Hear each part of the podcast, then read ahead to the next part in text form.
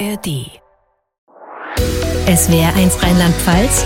Leute mit Katja Heinen. Und mir zugeschaltet aus Berlin ist einer der bekanntesten deutschen Schauspieler. Sie kennen ihn aus Filmen wie Die fetten Jahre sind vorbei, Goodbye Lenin, Der Vorleser, Das weiße Band, Elsa oder Der Staat gegen Fritz Bauer. Und jetzt aktuell zu sehen ist er im Kinofilm Die unschärfe Relation der Liebe. Herzlich willkommen, Leute Burkhard Klausner. Hallo. Guten Tag, hallo. Herr Klausner, wie gut muss man im Physikunterricht aufgepasst haben, um den Titel Ihres aktuellen Films zu verstehen? Überhaupt nicht. Überhaupt nicht. Es hat nichts mit der naturwissenschaftlichen Theorie von Werner Heisenberg zu tun. Es lehnt sich daran an. Vielleicht können Sie mal kurz nochmal für alle Nicht-Physiker erklären, was genau die Heisenbergsche Unschärferelation ist und was sie mit dem Film zu tun hat. Nun gut, also ein ganz, ganz kleiner und von einem wirklichen eher Fünfer-Kandidaten in Mathematik erklärt. Heisenberg hat gesagt, man kann ein Teilchen nicht gleichzeitig in der Geschwindigkeit und an seinen Ort definieren. Sie kennen ja den Witz, wo der Polizist den Heisenberg im Fahrzeug anhält. Sagen Sie mal, wissen Sie eigentlich, wie schnell Sie gefahren sind? Nein, aber ich wusste immer, wo ich bin. Also beides gleichzeitig geht nicht. Und das hat so in der Physik natürlich äh, wirklich einiges an neuen Erkenntnissen und neuen Forschungsfeldern eröffnet. Bei uns heißt es aber lediglich äh, im übertragenen Sinne oder im assoziativen Sinne, die beiden Herrschaften, die sich da kennenlernen werden, sind sowas wie überhaupt nicht füreinander bestimmt, dass es völlig unklar ist, wie das nun klappen konnte. Weil es gibt eine kleine Klappe, so viel sei vorhergesagt, am Schluss, man weiß nicht für wie lang und wie dicht und so, aber es gibt eine Bewegung aufeinander zu. Und wie das möglich sein kann, bei all den schrägen Zufällen und Unwägbarkeiten und unverhofften Wendungen, das äh, ist äh, schon amüsant, glaube ich. Wir sprechen gleich noch intensiver über den Film. Wir wollen Sie aber in Leute natürlich auch als Person Burkhard Klausen und als Schauspieler noch näher kennenlernen. Ich habe jetzt mal ein paar Satzanfänge gebildet und würde Sie bitten, die zu ergänzen, okay? Das, Toll das Tolle an meinem Beruf ist, dass ich immer unterwegs bin. Das ist das Tolle. Ja, eins der Tollen. Äh, wie bei einer, äh, bei einem Lockenkopf gibt es eben vielen Tollen viele tollen. Also das ist eine schöne Sache. Sie wollen ja eine spontane Antwort. Ja, natürlich wollte ich. Ich hatte es nur die Antwort insofern erstaunt, als dass sich die Frage schon anderen Schauspielern gestellt ja. hat. Und äh, das war meistens die Antwort auf die Frage, was mich an meinem Beruf nervt ist. Und dann kam in der Regel, dass ich so viel unterwegs bin. Ja, ja, so sind die Menschen verschieden. Also Sie reisen gerne. Halten wir das naja, fest. Naja, ich bin gern unterwegs. Es hat äh, eine ganz merkwürdige Auswirkung auf mich. Ich denke da an die Unsterblichkeit. Da geht's mir sozusagen wie eine Art Heisenberg. Solange ich als Geschoss unterwegs bin, kann ich nicht auf der Stelle tot umfallen. Machen wir weiter mit dem Thema unterwegs sein. Auf dem Segelboot fühle ich mich. Glücklich. Die Beatles sind für mich. Das Größte überhaupt. Wenn ich drei Dinge auf eine einsame Insel mitnehmen könnte, wären das? Meine Frau, ein Buch, und ein Mixer. Ich dachte, Sie sagen jetzt ein Segelboot. Hätte sich angeboten, oder? Naja, wieso? Von der Insel gehe ich immer aus, kommt man nie wieder weg. Also auch nicht mit dem Segelboot. Ich kann mich ärgern über die Nazis, die AfD, Gewalt, Dummheit, Verbrechen. Putin. Wenn ich Bundeskanzler wäre, würde ich als erstes die Bildung über das, was rechts anrichtet, erhöhen, über Gewalttäter, über Dummbeuteleien die Wahrheit versuchen zu verbreiten. Sie würden wahrscheinlich nie wieder gewählt. Nee, nee, nee, nee, nee, im Gegenteil. Meine Chancen wären außerordentlich gut, weil die Leute merken, das stimmt ja, was der sagt. Bin natürlich größenwahnsinnig, weil das kann man ja im Rundfunk ruhig sein. Wenn ich meinen Kindern einen guten Rat mit auf ihren Lebensweg geben dürfte, dann wäre es der folgende. Keep cool. Drei Eigenschaften, die typisch für mich sind, sind Ungeduld, Herzlichkeit, scharfe Intelligenz.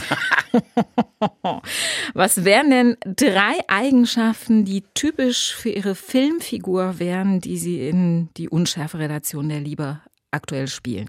Genügsamkeit, Musikalität, Literaturinteresse. Okay, also musikalisch sind Sie auch, Literaturinteresse haben Sie auch. Also ich weiß nicht, ob Sie auch genügsam sind, aber immerhin zwei Sachen wären schon so, dass Sie sagen, das ist auch ähnlich wie bei mir, oder? Ja, sollen wir über Genügsamkeit philosophieren? Nein, äh, wir müssen gar Nein. nicht philosophieren. Also zwei Sachen, ich würde sagen drei Sachen. Also das ist auch kein Wunder.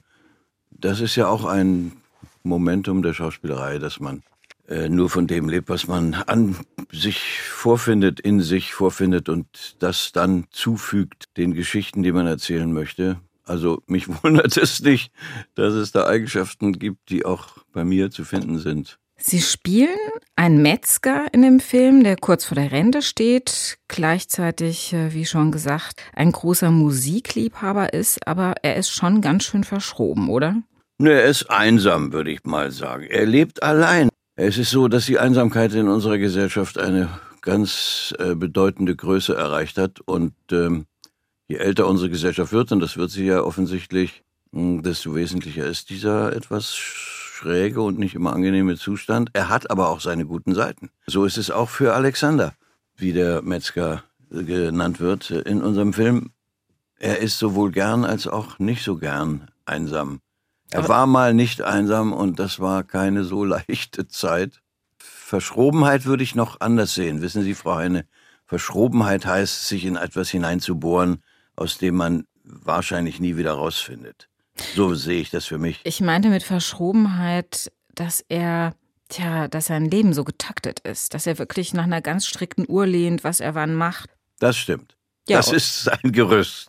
Und die Frau, auf die er trifft, Greta, gespielt von Caroline Peters, die ist das krasse Gegenteil. Wie würden Sie die charakterisieren? Ja, wenn ich das nur wenigstens als Alexander im Film wüsste oder gar als Burkhard Klausner, ich glaube, ich wäre, ich wäre preiswürdig äh, für, äh, für die deutsche Personalitätsforschungsgesellschaft. Also sie redet viel, ich glaube, das kann man schon mal sagen. Ja, ich rede ja jetzt auch viel, merken Sie ja, es ist ja schrecklich, es ist der frühe Morgen. Ich bitte Sie, das zu entschuldigen, liebe Hörerinnen und Hörer. Ich taste mich an, an meine Gesprächspartnerin und an mein Thema ran. Also sie ist eine, wir könnten fast sagen, eine Borderlinerin, vielleicht äh, weil sie ja unbegrenzte Möglichkeiten der Poesie, der Beweglichkeit. Sie ist ein flirrendes Wesen und Borderline deshalb, weil die lernen sich auch am Bordstein kennen. Durch einen Kuss. Durch einen Kuss. Den sie ihm aus Versehen gibt.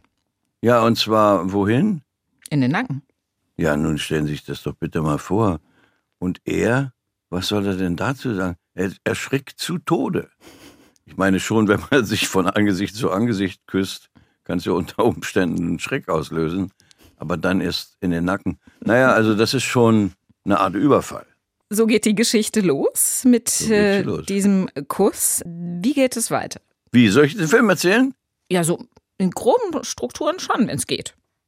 Also gut, die begegnen sich, sie lernen sich ein bisschen kennen, dann kommen sie auseinander, dann lernen sie sich besser kennen, dann hat sie eine Idee, die ist aber nicht so koscher, aber er findet sich da rein und dann sehen sie sich wieder im Ausland und küssen sich nicht, aber umarmen sich und sagen, ja, eine Zeit lang könnte es doch jedenfalls mal klappen. Also für alle, die jetzt das Gefühl haben, es lohnt sich nicht reinzugehen, sag ich jetzt mal, ich habe ihn schon gesehen, es lohnt sich. Das ist doch, was soll ich, kann da nicht den ganzen Film, die Farben alle, denken Sie mal. Wie kann man das erzählen? Es gibt ja so Hörfilme für Radiohörer. Ich glaube, was man sagen kann, es ist sehr lustig auf jeden Fall. Ja, es Erfinden Sie, guck mal, Frau Heine, jetzt bitte ich Sie um ein Ohr. Dass das lustig ist, finde ich nur in Maßen. Aber für Sie, wie toll. Und für viele andere, die ich auch inzwischen gesprochen habe, ist es sehr lustig. Man lebt als Schauspielerin, als Schauspieler vermutlich so sehr in der Figur, die man spielt, dass man die äußere Wirkung nur bis zu einem gewissen Grad äh, genauso empfindet. Also klar weiß ich auch, was eine Pointe ist und kann die setzen und ahne auch, dass manche Situationen komisch sind. Aber ich nehme die, diese Leute, wir nehmen auch meine Partnerin, wir nehmen diese beiden Figuren sehr ernst. Und es ist eigentlich für uns überhaupt keine Komödie. Das ist äh, etwas, was das Leben schreibt. Darüber. Das stimmt. Über, Übertitel, Untertitel, Komödie. Das, das stimmt. Aber ja. durch diese Unterschiedlichkeit dieser beiden Figuren. Zum Beispiel. Entwickelt sich natürlich sowas wie Witz, ja, weil, weil einfach äh, man ja. merkt, dass er mit ihr am Anfang ja gar nichts anfangen kann, also völlig irritiert nichts. ist. Ja? ja? stimmt. Aber es ist, äh, es ist äh, wie so eine Art Versuchsanordnung. Was ist das Unwahrscheinlichste, was passieren kann und wie komme ich da raus? So hat der Autor sich, ich habe mich mit ihm darüber mal unterhalten oder er hat es mal so erzählt, so eine kleine Denksportaufgabe gefällt. Was äh, passiert, wenn sie sagt, was sind Sie vom Beruf und er sagt Metzger, hm. der überhaupt nicht im entferntesten an einen Metzger erinnert im ersten Moment. Und dann sagt er sich als Autor, wie komme ich da wieder raus? Was muss ich, wie muss das sich weiterentwickeln? Also das hat er unheimlich süß und geschickt sich selbst sozusagen immer wieder ein Bein gestellt und gesagt, so, nun sieh mal, wie das weitergehen soll. Das macht so viele überraschende Wendungen außerdem. Dass der Film jetzt überhaupt auf der Kinoleinwand zu sehen ist, das ist letztlich ja Ihnen zu verdanken, denn eigentlich beruht der Film auf dem sehr erfolgreichen Theaterstück Heisenberg, das Sie gemeinsam mit Caroline Peters am Düsseldorfer Schauspielhaus aufgeführt haben. Was genau war es, was Sie hat sagen lassen, daraus müssen wir einen Film machen? Ja, vielleicht in erster Linie der Erfolg, den das beim Publikum hatte, der überwältigend war und der dann später auch in Wien am Burgtheater weitergespielt genauso eintrat. Also es hatte nicht nur inländische, sondern auch ausländische Auswirkungen. Die Leute haben das gemocht. Und wir haben es so geliebt auf eine Weise, dass wir gesagt haben, das sollten doch viel, mal, viel mehr Leute noch sehen können. Es war aber dennoch eine sehr harte Strecke, eine sehr harte Strecke. Ohne Produzenten, Regisseur und ohne entsprechendes Kapital geht es natürlich nicht, dass man einen Film macht. Sind Sie gleich auf offene Türen gestoßen? Ich muss äh, sagen, ja, bei einem Produzenten hier in Berlin, Stefan Arndt, bin ich da mit auf offene Türen gestoßen. Der kam mit mir nach Düsseldorf. Ich habe gesagt, das musst du sehen. Wir kennen uns lange von Gut bei Lenin, da haben wir uns kennengelernt. Äh, guck dir das doch, hast du Zeit? Ja, ich komme. Er sagte, machen wir. Also das war die kürzeste Strecke dieses Herstellungsprozesses. Aber dann sagte er zu mir den fabelhaften Satz, es dauert jetzt vier Jahre. Ich sage, wie, was, wieso denn? Und dann waren es nicht vier, sondern sechs Jahre. Und trotzdem ähm, sind wir da dran geblieben. Und äh, ich habe mich dann äh, ja in diese Wirren der Filmfinanzierung hineinbegeben. Und das ist für jemand, der das nicht beruflich ständig macht, natürlich schon ein richtiger Dschungel. Also da gibt es viele, viele Fallstricke. Aber eben, wie nennt man das mit Lang, Langmut nicht, sondern mit Geduld. Mit, Geduld. Nee, auch nicht mit Geduld, so mit äh, mit sowas, wo man weiterbohrt immer. So. Beharrlichkeit. Ja, danke. Endlich das B-Wort. das B-Wort ist da. Okay. Gedreht wurde letztlich in Berlin und New York mit kleinem Team und ja, wenn ich richtig informiert bin, so auch auf dem kleinen Dienstweg, ja, wie man äh, vielleicht zusammenfassend sagen kann. Angeblich hatten sie in New York noch nicht mal eine Drehgenehmigung. Stimmt das? Nur wir hatten schon eine, aber die war für woanders. Und Dort, wo wir gedreht haben, drehen wahrscheinlich eine Million Filmteams oder wollen es pro Jahr, weil von da hat man einen unfassbar tollen Ausblick auf den Stadtteil Manhattan, nämlich von der New Jersey-Seite aus. Und äh, wir hatten da auch ein, eine kurze Möglichkeit, die reichte aber nicht. Also sind wir heimlich normal hin sozusagen. Und das äh, war dann gerade ausreichend, um die entscheidende Szene noch in den Kasten zu kriegen. Und äh, dann kam ein sehr freundlicher Polizist. Äh, die Amerikaner können ja neben ihren merkwürdigen Seiten auch vor allem ihre freundliche immer wieder beweisen. Und dann hat er gesagt, das, also das kann ich mal die Drehgenehmigung sehen. Und dann hat er gesagt, die ist ja von gestern. Aber ich gesagt, ja, gestern war nicht so schönes Wetter. Na, das tut mir leid, hat er gesagt, das geht aber nur wirklich nicht. Nun, dann haben wir es aber schon im Kasten gehabt und so weit ging es jetzt nicht, dass er gesagt hat, Kasten aus, her mit dem Material. Und ähm, so konnten wir das also schlank weg. Wir waren nur zweieinhalb Tage da, das kam ja auch nur hinzu. Wir standen unter ziemlichem Zeitdruck. Aber es war eine tolle Reise, weil, wie so oft im Film, haben wir das Ende gleich zu Anfang gedreht. Das ist ja immer etwas merkwürdig, dass man am Anfang einer Arbeit schon wissen soll, wie es unterwegs alles war. Das äh, mhm. kann man eigentlich nur weil man das Buch gelesen hat. Das unterscheidet. Darf ich aber eine kleine Abschweifung machen? Ja, bitte. Es mag sein, dass der ein, die eine oder der andere Hörer mal von dem Film Die fetten Jahre sind vorbei Kenntnis genommen hat. Mhm. Da wird ein Mann entführt, das bin ich, und irgendwann auch wieder freigelassen. Und diese Freilassung, nachdem dazwischen aber etwas wirklich unerwartet und Wesentliches passiert ist, haben wir am Anfang gedreht. Und da wussten wir selber noch nicht, was wir in der Mitte machen. Und trotzdem hat es funktioniert. Das ist ganz merkwürdig. Film hat eine Magie, die sich, wenn alles gut läuft, auch in den Ecken bewährt, die nicht geplant sind. Sie machen ja Film und Theater. Toll ist es natürlich, wenn man mit denselben Kollegen im Theater und im Film zusammenarbeiten kann, wie hier mit Caroline Peters, ne? Ja, das war natürlich sensationell. Nicht nur, weil Caroline Peters, Caroline Peters eine der bedeutendsten Schauspielerinnen Europas ist und als Mensch ein ganz wundervoller, bunter Vogel, eine großartige Frau, sondern weil wir trainiert waren bis zu gewissen Grad in diesem Hin und Her der Dialoge, die gar nicht mal so kurz immer sind und auch gar nicht mal so einfach mal immer, gib mir mal die Tasse Tee oder so, sondern da geht's schon manchmal um entscheidendere Dinge. Und diese Worte hatten wir alle sehr geläufig drauf noch. Und das hat großen Spaß gemacht, nicht darüber nachzudenken, was kommt jetzt als nächster Satz. Was man ja doch beim Film, wo man nicht monatelang vorher Text lernt, sondern eben doch äh, manchmal sogar erst am selben Tag, sich nicht so ohne weiteres leisten könnte, solche Riesenpassagen dann so abzunudeln wie nix. Und wenn man sie nicht wie nix abnudelt, dann wirken sie auch nicht glaubwürdig. Der Metzger, den Sie im Film Die unscharfe Relation der Liebe spielen, ist leidenschaftlicher Musikliebhaber ohne Vorliebe für eine bestimmte Musikrichtung. Der hört eigentlich alles. Sie sind auch leidenschaftlicher Musikliebhaber. Wie ist es bei Ihnen? Hören Sie auch alles? Ich ja, also alles, jein. Ich sagen wir mal so, alles, was ich kriegen kann. Was Musik betrifft, bin ich äh, ganz offen. Ich liebe die Klassik inzwischen mehr als je zuvor. Ich liebe Punk, vor allen Dingen den allerneuesten aus England, der wirklich sich so nah anlehnt an die Empörung über diese Klassenverhältnisse wie der ursprüngliche Punk, also nochmal richtig aus dem Urgrund der Geräuschsuppe wählt. Und ich, ich, ich liebe die Beatles ob ihre Harmonien. Und I Love the Stones, ich finde es einfach unglaublich, wie die Jungs mit ihren Füßen trommeln und wie die Streichholzbeinchen von Mick Jagger nie aufhören zu wirbeln. Der Unsterbliche. Mit Mineralwasser erreicht man alles. Also Sie mögen die Stones und die Beatles. Sie haben ja sogar mal ein Beatles Musical inszeniert. Habe ich. Ne, am Geschrieben und inszeniert. Sie haben die Songs genommen, glaube ich, damals einfach Beatles-Songs und haben überlegt, wie kann ich die verbinden inhaltlich. Ja, das war zwar verboten, aber das wusste ich nicht. Und äh, die am Theater wussten das auch nicht. Die haben mir geglaubt, als ich geglaubt habe, das sei sogenanntes kleines Recht. Also ich sag mal das Geheimrezept, weil es ist jetzt durch, das kann jeder nachmachen.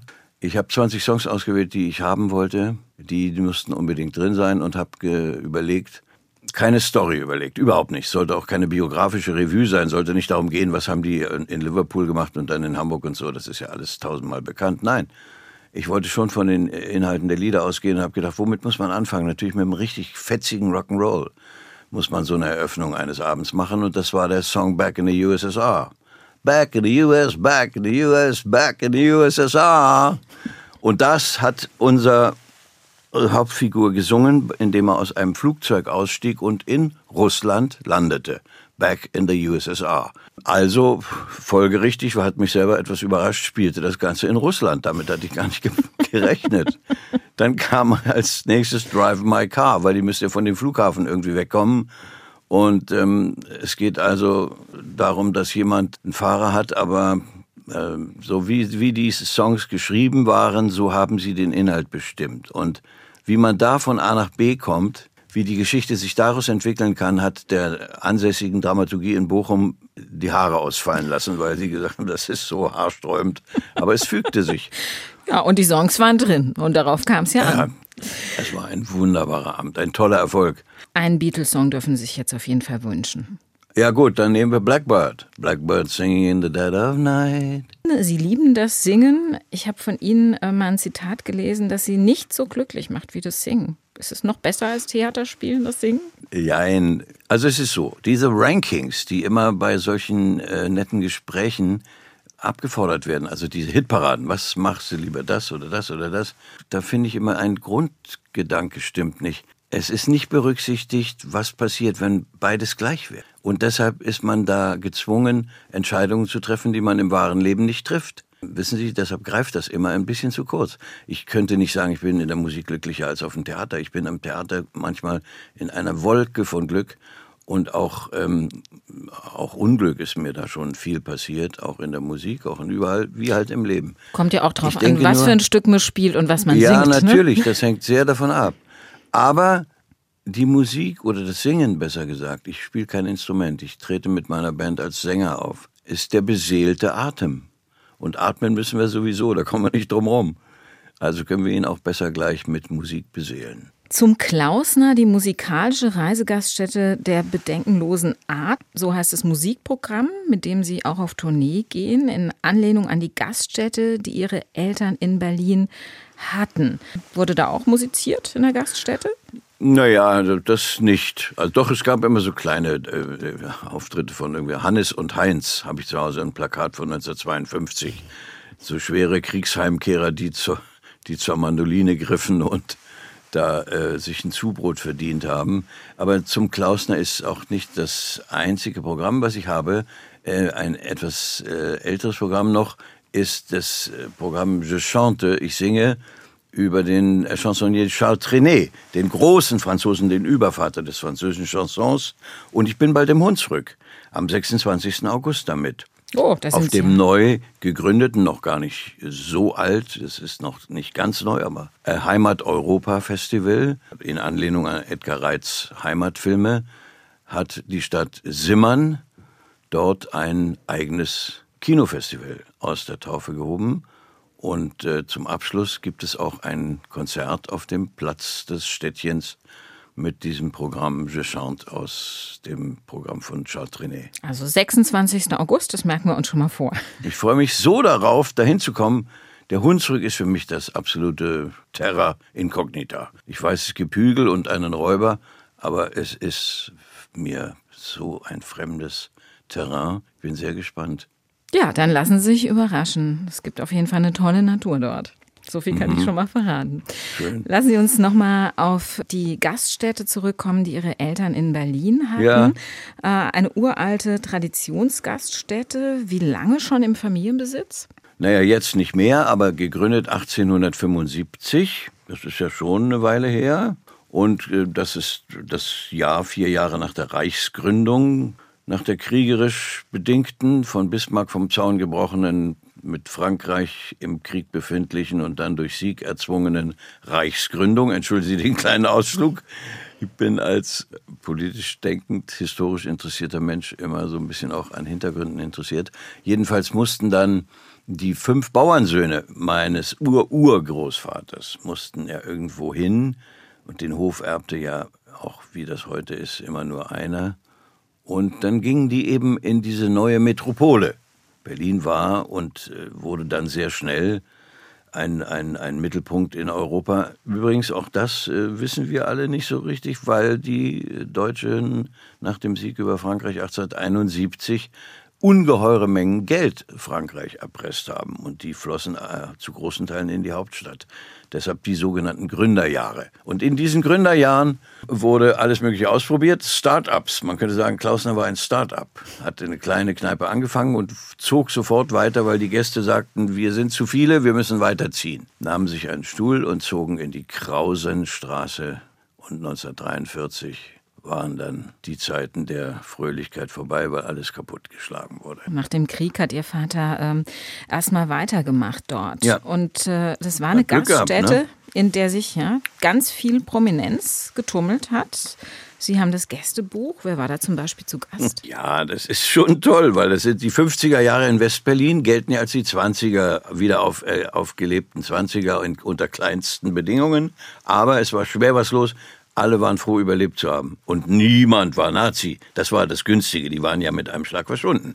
Und so kamen dort Romy Schneider, Kurt Jürgens, ähm, Theodor Heuss, Willy Brandt und viele, viele Namen, von denen heute keiner mehr weiß, nur Eingeweihte. Und ähm, das äh, spricht von einer, ja, von einer Geselligkeit dort, die schon toll war. Und äh, ich weiß gar nicht genau, immer denke ich, was mache ich mit diesem Gästebuch?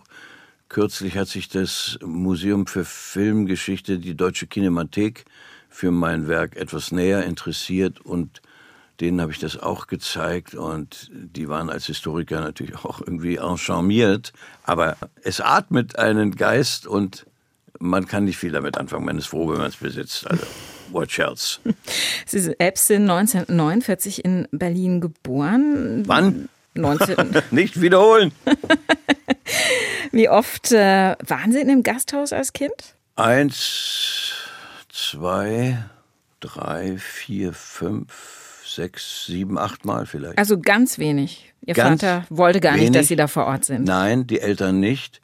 Das Ganze hatte äh, sozusagen den Anstrich großbürgerlicher, einen, einen großbürgerlichen Anstrich. Das kam noch von den äh, Voreltern, die sehr viel Geld mit dem Bierdurst der Berliner gemacht hatten und die daraus ein erstes Automobil in der Stadt fuhren und so weiter. Die waren sehr reich und die pflegten also das, was man Bürgerlichkeit nennt.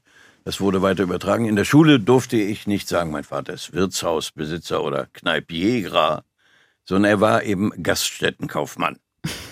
So, jetzt, so heißt das Ich frage mich gerade, ob sich ein Kind darunter was vorstellen konnte, genau. Ihrer Mitschüler. Naja, also, aber das wurde, da wurde deutlich äh, uns gesagt. So, also es gab da keine Welt für Kinder, sondern das war die Welt der Erwachsenen, in, denen wir nicht, in der wir nichts zu suchen hatten. Mein Vater hatte auch sehr viele Verbindungen, war sehr geselliger Mann mh, und machte auch bei den ersten Filmfestspielen mh, die Bewirtung und hatte das sogenannte Esplanade gepachtet, in dem die ersten Filmbälle auch stattfanden. Das ist heute am Potsdamer Platz zu besichtigen. Also das waren die goldenen Jahre für die Familie. Das änderte sich aber sehr rasch. Und hier wird's wieder interessant. Äh, Es hagelte Ultimaten von den Russen, die wir ja jetzt wieder näher kennenlernen. Und die machten das Leben in ganz Berlin immer schwerer, sodass der Drang, in Gaststätten zu gehen und das Leben zu genießen, abnahm. Und irgendwann war Schluss mit lustig. Und die Familie musste umziehen Nach und München. Berlin verlassen und nach München. Ich- Wie alt waren das- Sie, als Sie nach München naja, gezogen ich war sind? Mhm. elf. Ich habe das alles versucht in einem Roman äh, niederzulegen. Da kann man das auch nachlesen. Vor dem der Anfang heißt der, Vor genau. dem Anfang, ja. Der spielt auch vor dem Anfang meiner Geburt, Hm. meines Lebens. Ja, kurz davor, am Ende, Kriegsende, am absoluten Kriegsende in Berlin. Haben Ihre Eltern dann in München auch wieder ein Gasthaus aufgemacht? Ja, ja, mein Vater hatte vorgesorgt. Er hatte da schon einen Fuß in der Tür. Und da ging es so ein bisschen weiter mit der, mit der Geselligkeit auch der bekannteren Namen. Aber da gibt es kein Gästebuch, aber ich weiß es aus äh, Erzählungen des Hanne Wieder und Trude Hesterberg und viele Schauspieler von den Theatern und so. Das war, mein Vater wollte Schauspieler werden. Wie hat er denn dann reagiert, als Sie gesagt haben, ich werde Schauspieler? Fand er das gut? Er fand es äh, jedenfalls nicht verwerflich. Er hat meiner Mutter nicht widersprochen, die gesagt hat, er muss erst auf die Universität. Was, sie hatte absolut einen Drang und das nenne ich nicht nur negativ zum Hören, also zur Bildung. Sie selbst hatte Kunstgeschichte angefangen zu studieren. Und das war überhaupt also ähm, ein ganz ein ganz merkwürdiges Verhältnis dieser beiden Eltern. Die Mutter war 26, der Vater 41. Die hatten sich also in der Nachkriegszeit in der leichtlebigen zusammengetan und das hielt auch nicht lange und hatten auch teilweise sehr unterschiedliche Interessen. Jedenfalls sollte ich erstmal, sag mal, ich rede mich hier um Kopf und Kragen. Überhaupt nicht. Ich finde Also, es das total kann spannend. alles gegen mich verwendet werden. Nein, das ist es doch spannend. Hände weg von Burkhard Klausner, steht schon auf der ersten Wand. Sie haben wunderbar erzählt. Also Sie haben erst studiert an der Uni Germanistik. Jetzt wären Sie dabei gewesen. Ja. Und haben dann auf äh, das Max-Reinhardt-Seminar irgendwann gewechselt für Schauspiel. Nein, das ist falsch. Das Max-Reinhardt-Seminar, liebe Vereine, heißt heute noch so und steht in Wien, ist die Wiener österreichische Hauptschauspielschule. Unsere hieß Max-Reinhardt-Schule. Okay. Sie haben dort äh, unter anderem Georges Tabori kennengelernt, Ja. den berühmten Regisseur. Und der hat mal über Sie gesagt, Sie wären der Always No gewesen. Also derjenige, der immer Nein sagte. Waren Sie so ein rebellischer Typ? Ja. Na, sagen wir, ich habe nicht alles gemacht, was ich, was ich sollte. Ich war von mir selbst manchmal vielleicht ein bisschen zu sehr überzeugt und habe gedacht, bei manchen Sachen, das weiß ich besser oder das geht nicht für mich. Ja? Es war ja damals, passte ja auch in den Zeitgeist, war die 68er Zeit, in der Sie dann Der Zeitgeist entschuldigt waren. alles, genau. Die Zeit der WGs, der politischen Proteste. Haben Sie viel protestiert? Auch demonstriert? Ja, wir haben protestiert, klar. Wir haben, ich meine, die Mehrzahl der Studentinnen und Studenten haben äh, natürlich in erster Linie ihren Feind im amerikanischen Vietnamkrieg gesehen, der ja auch in der Tat, also wenn man es von heute betrachtet, sich so verrannt hatte und so menschenfeindlich und so schlimm war. Aber mh, hm, das gab dann auch noch andere Themen, die der Emanzipation der Frau zum Beispiel oder der Gleichberechtigung oder der Emanzipation der Studierenden von den, vom reinen Befehlsempfänger hin zum selbstständigen Arbeiter oder Arbeiterin. Also die Hochschulreform, dass man da weiterkommt.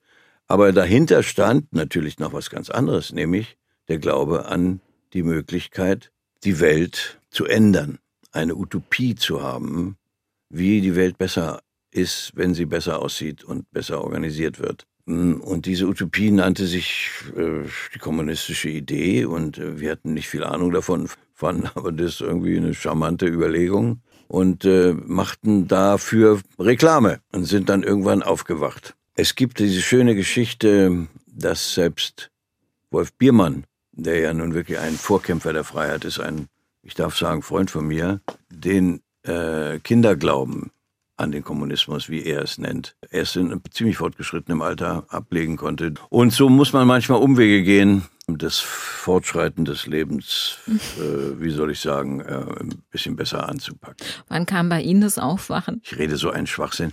Können wir das schriftlich machen? Können Sie, haben Sie die Verteiler Ihrer Hörer? Haben Sie die E-Mails? Das ist der es Wahnsinn. Es sind zu viele. Es sind zu viele. Wie soll ich mich bloß wieder einfangen? Ja, zu viele. Das ist so gut. Wann kam für Sie der Punkt, wo Sie gesagt haben, jetzt ist Schluss mit Demonstrieren? Ich konzentriere mich jetzt wirklich auf die Schauspielkunst. Ja, das gab keinen äh, Punkt, weil das lief ja alles gleichzeitig. Gehen wir gerechter miteinander um?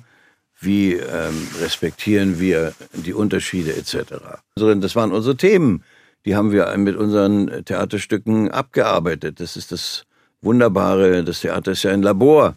In dem kann man richtig gehend forschen, sich zusammensetzen, Texte lesen, sich Zeit nehmen, einem Thema wirklich ein bisschen mehr auf den Grund zu kommen, als nur durch bloße Selbstdarstellung. Gab es denn mal eine Rolle im Theater oder im Film, wahrscheinlich ja eher im Film, wo Sie auch mal Ihrer Segelleidenschaft frönen konnten? Das kann man wohl sagen. Diese Rolle gab es und diese Serie, die das war, ist heute noch Kult. Und das sage ich wirklich äh, in aller Bescheidenheit unter den Leuten, die äh, Segler sind oder Wassersport machen. Das war das Rätsel der Sandbank nach einem Roman von Erskine Childers, das haben wir 1984 schon. Haben wir das ähm, mit Radio Bremen in einer zehnteiligen Serie, Vorabendserie, die heute noch auf YouTube läuft, weil eben das Interesse nie abgeflacht ist und ich immer noch darauf angesprochen werde. Da haben wir da sehr schöne, eine sehr schöne Geschichte haben wir umgesetzt. Also das war für Sie natürlich optimal. Sie konnten Schauspielern und das war schön. segeln. Ich dachte sekundenlang, während der Übermüdung, die auch das, der Beruf immer wieder mit sich bringt, weil die Tage lang sind. Jetzt wird hier mein Leben verfilmt. Was ist das denn? Ja, so, so intensiv war das. Sie stammen aus einer Familie passionierter Segler. Ihre Oma war, soweit ich weiß, eine der ersten Frauen, die eine richtig große Segelyacht auf offener See führte und die erste Frau, die in den Potsdamer Yachtclub aufgenommen wurde. Haben Sie die noch kennengelernt? Nein, die starb 1938 an Lungenkrebs leider. Aber ich bin verblüfft und, und begeistert, wie Sie sich auskennen. ja, ich bin komplett mein, in Ihr Leben reingeschlüpft. Ach, das ist aber so nett. Ich bin, weiß gar nicht, was ich sagen soll. Also, das ist doch wirklich eine große Ehre. Ganz herzlichen Dank. Also gut, in medias res.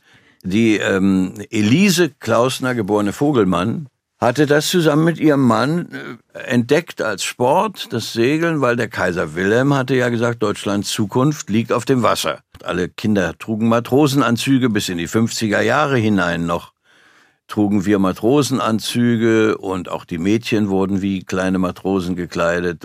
Da hat diese Mutter das mit mehr Leidenschaft noch entwickelt als ihr Mann.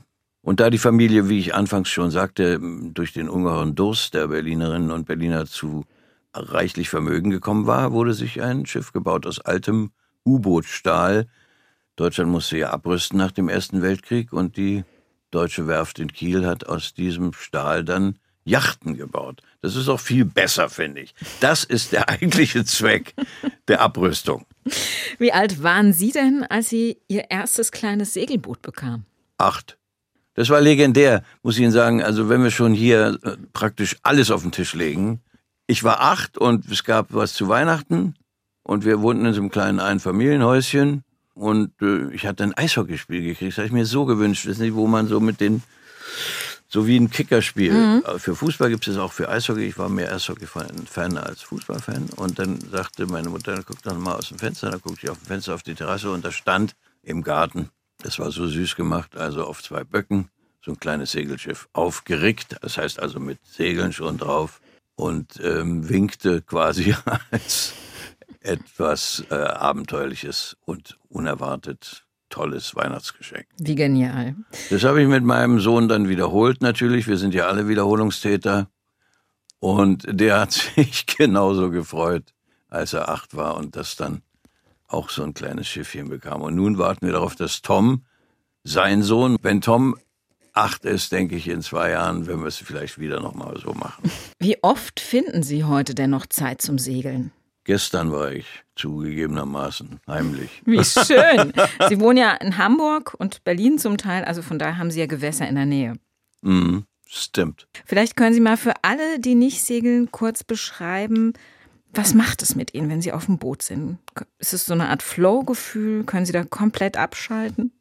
Man sitzt da drauf und es ist ganz ruhig. Man hört nichts. Es ist leise, es ist totale Ruhe außer wenn der Sturm brüllt. Dann scheint manchmal die Sonne. Im Norden fast nie, aber manchmal doch. Äh, und zwar in einem Maße ohne Grenzen. Es gibt, das Wasser hat ja keine Begrenzung, keine Hügel, keine Bäume, keine Häuser. Das Wasser ist die Unendlichkeit. Da ist man irgendwie in der Ursuppe angekommen. Es ist toll. Also, ah, es ist wunderschön. Bring das auf den Punkt. Naja, was soll ich machen? Ich kann es ja, ja nicht vormachen. Sie müssen einfach mal ausprobieren. Ich kann es jedem nur raten. Burkhard Klausner. Herzlichen ja. Dank und äh, Ihnen viel Spaß beim Segeln. Am Ende unserer Sendung gibt es immer ein kleines Geschenk für unseren Gast. Ich habe für Sie ein spannendes Buch gefunden von einer oh ja. Frau, von Almut Laing.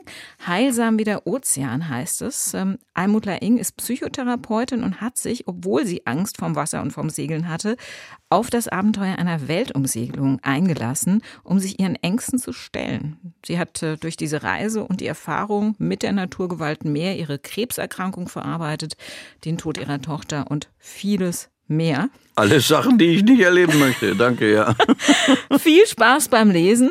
Das finde ich toll. Ich bedanke mich für dieses Geschenk. Ich sehe es förmlich vor mir. Wird Ihnen zugeschickt. Und natürlich ja. ganz viel Erfolg für Ihren Film Die unschärfe Relation der Liebe. Ja, und ich wünsche allen einen schönen Sonntag und ähm, ähm viel Spaß. Dankeschön. SWR1 Rheinland-Pfalz. Leute, jede Woche neu. Auf swr1.de, in der SWR1-App und überall, wo es Podcasts gibt.